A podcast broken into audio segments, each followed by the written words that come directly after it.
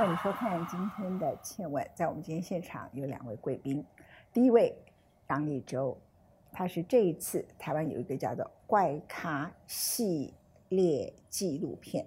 怪咖不是指你奇装异服，而是你的人生用一种很特殊的方法去突破现在的框架，而达到你自己可能是你的梦想，可能是你人生想追求的。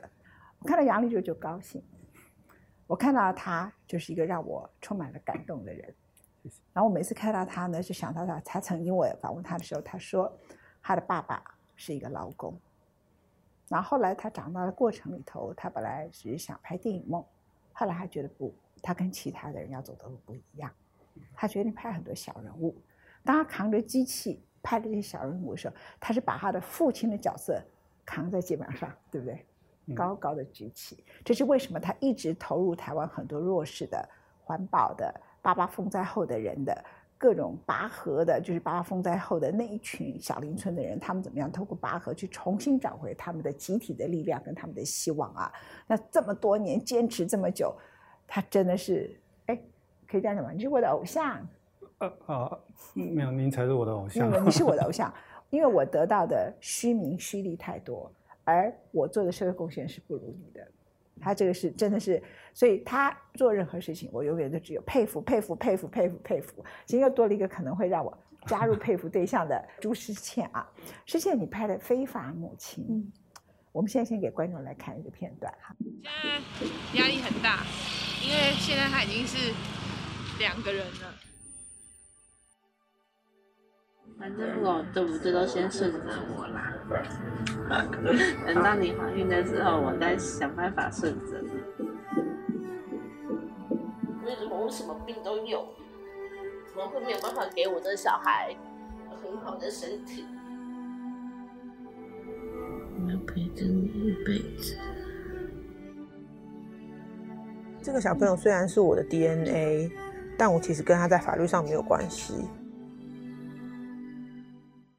呃，非法母亲其实是在讲同婚法过后以后，有两个女孩子，她们彼此相爱，可是她们经过了同婚法的合法的夫妻关系，呃，就是两个可以在一起，可是却没有办法成为她们自己想要拥有的身份，就是成为一个母亲。可是成为一个母亲，像我是一个是两个孩子的妈妈，是非常非常的艰辛的。这是我所有做过的职业里面，我觉得最难的。学校没有教，然后我的样板只有自己的母亲跟婆婆。所以其实要走出自己一个母亲的角色，其实是都很像走钢索的女人。那其实，在他们的过程里面，他们其实相爱，也有健康的子宫，可是他们却不能够成为合法的母亲，因为法律不允许。所以他们就出国去寻求做小孩，然后花了很多的金钱、时间，拥有了自己的小孩在身体里面以后，其实。遭受了很多身体的排斥，因为他们是 A 软 B 怀，他们想要成为彼此的终身的伴侣，所以他们就彼此想要生彼此的小孩，所以是呃找了一个精子银行的精子，两个人选定了这个对象，可是他们彼此要有关系的话，就只好把卵子植入彼此的。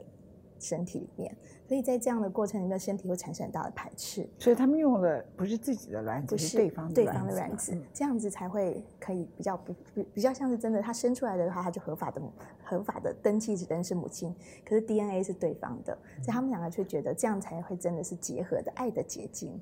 那在这个过程里面，其实我很感动，是在很多人不认识同志的朋友，其实会把他们有点妖魔化。可是我看到就是很。棒的一个爱情故事，我认识的他们是非常非常的甜蜜的，但是有很多。呃，不认识同志朋友的可能会觉得哦，两个女生，因为我陪他们出呃出现在各种场合，比如去菜市场买菜，嗯，其实大部分的眼光都不是很友善。啊，我们的我很羡慕他们。我只觉得对啊，这么我有一天做梦突然梦见有一个女人亲吻我，搞不好我可以走向他们的境界。我现在还在努力当中。哇，这个预知梦很棒啊！如果是预知梦的话，对，不是啊，因为我从来小时候都没有做过，所以有一天我就问一个我的朋友是 last 我说。哎，我开始做这个梦，是不是表示我即将迈向康庄大道这样子？因为我觉得女人过这个年龄当同志是最好的，因为异性恋在小时候还算可以，到了五十岁以后当异性恋倒霉死了，尤其是女人，同不同意？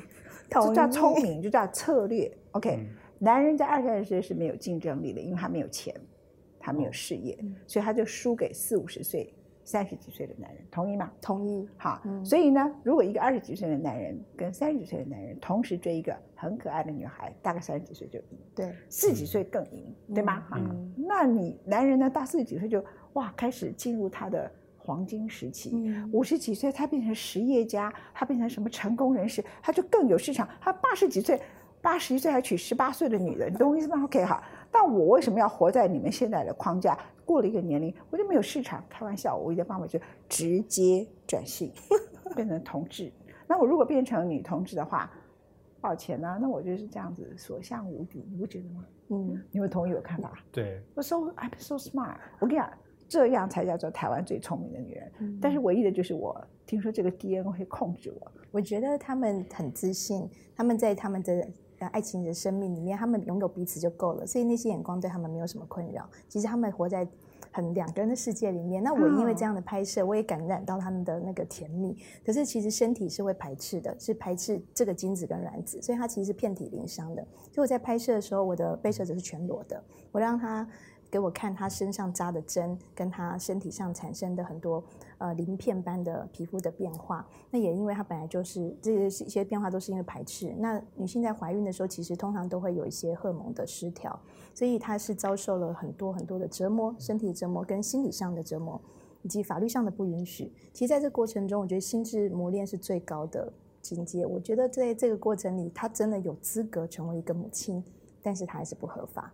所以我觉得拍了这个故事以后，我只想告诉大家，其实制度是死的，人是活的，但是死的制度往往困住活生生的人。我觉得这件事并不合理。我只是想把小小的故事告诉大家，其实或许我们是单身女性，像我的朋友很多跟我一样四十几岁，他们一一直在奋斗他们的事业，可是他们可能来不及错过很多爱情的片段，那结果一回头都是别人的老公。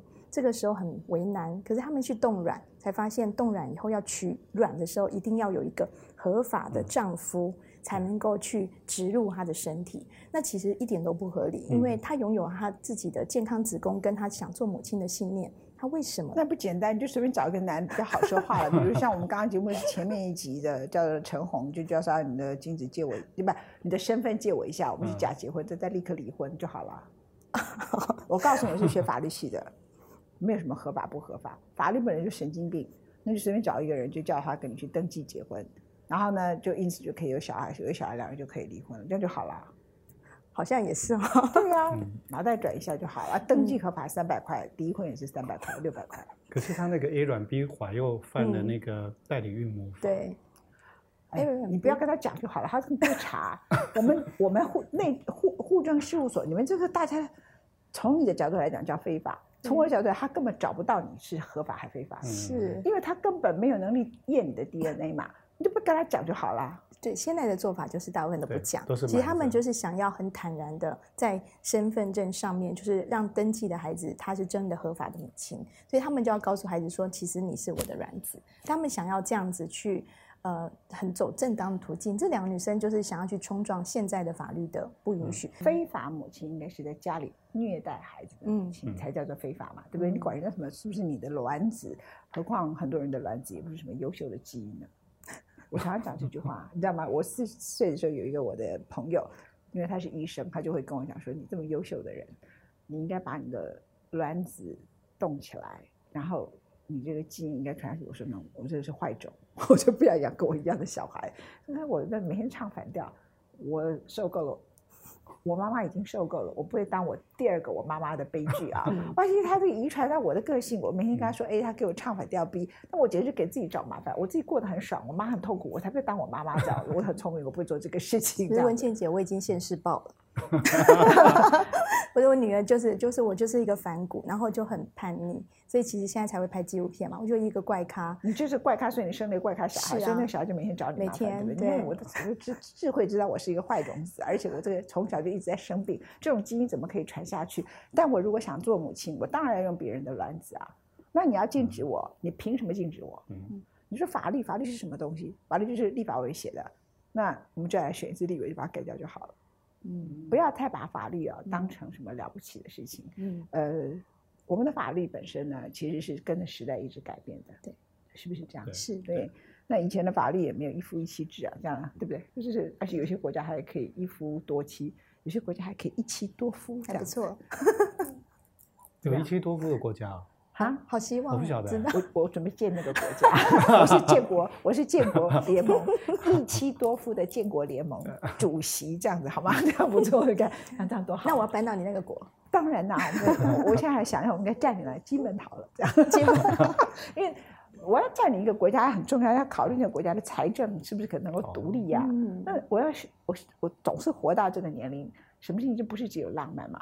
那基本光靠它的高粱酒就可以足以支撑他的财政，所以我们就所有的人一妻多夫的就通通搬到金门去，我们就宣布独立，这样就占领了公投，不是这样就就独立了我一，定选你。对不对？而且清河基本最大姓氏是姓陈的，你不觉得我很容易当？啊 建国联盟，OK。你你你要不要当我们的公民？虽然你是男的，呃，我我可以去当兵啊。基本不是都去当兵了吗？呃 没有叫你来当我的国民来缴税，还拍我们的纪录片。哦好，你这个纪录片进对坦诚影展呢，是我们的建国过程，就全世界唯一的国家。而且一妻多夫应该会入围坎城影展。是啊，一妻多夫。然后我告诉你，我的嗯一妻多夫不是为了推翻男人的角色，是，我是为了告诉大家，其实男人很辛苦。所以呢，在台湾本岛所住的男人，他要在社会里头要有很高的虚荣心，他不能遵照他真正的人生意志去追求他的生活，他必须不只是养家，当然太太也在养家，现在都是双薪制，可是他就在比地位，比他的收入。